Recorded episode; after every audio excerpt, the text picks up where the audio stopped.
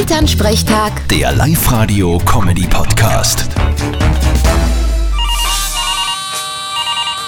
Hallo Mama, Grüß dich, Martin. Du, ich bin schon ein wenig nervös, ob sich das alles ausgeht über die Feiertag. was meinst?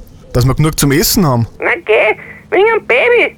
Heute war halt ja der Geburtstermin, aber es tut sich noch nichts. Vielleicht kommt sie am Heiligen Abend. Dann haben wir die Bescherung. Das darf mir gerade noch fallen. Aber dann wissen wir gleich, wie wir es nennen. Jesus. Ja, du Depp, das wird ja ein Mädel. Na dann eben Maria oder Christa. Aber wie ich die Zoe kenne, kommt sicher ein ausgefallener Name.